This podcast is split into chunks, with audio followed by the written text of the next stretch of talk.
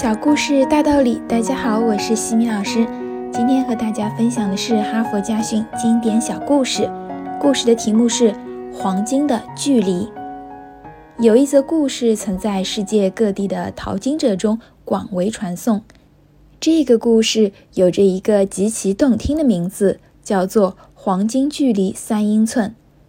几十年前。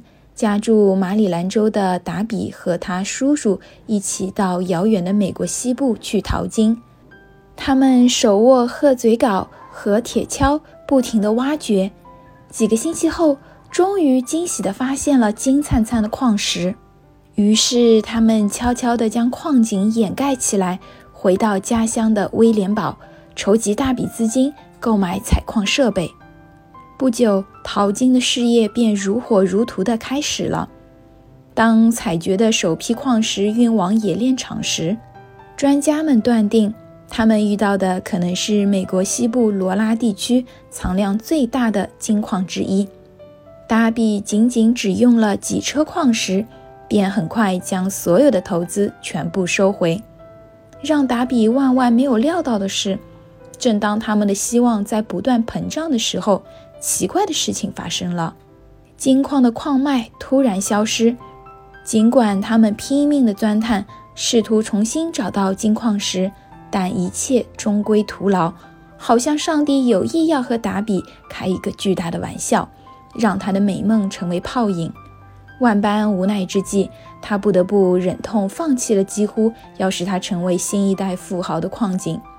接着。他将全套机器设备卖给了当地一个收购废旧品的商人，带着满腹遗憾回到了家乡威廉堡。就在他刚刚离开后的几天里，收废品的商人突发奇想，决计去那口废弃的矿井碰碰运气。为此，他还专门请来一名采矿工程师。只做了一番简单的测算，工程师便指出。前一轮工程失败的原因是由于业主不熟悉金矿的断层线。考察结果表明，更大的矿脉距离达比停止钻探的地方只有三英寸。故事的结果是，达比终其一生只是一名收入仅靠养家的小农场主，而这位从事废品收购的小商人终于成为了西部巨富。哈佛箴言。达比虽然付出了巨大的努力，但他获取的却是罗拉地区最大金矿的小小支脉。收废品的商人虽然只花费了很小的代价，却通过一口废弃的矿井而成功的拥有了最大金矿的全部。前者是一种命运，后者也是一种命运。这两种截然不同的命运背后，原本暗藏着一次完全相同的机遇。不同的是。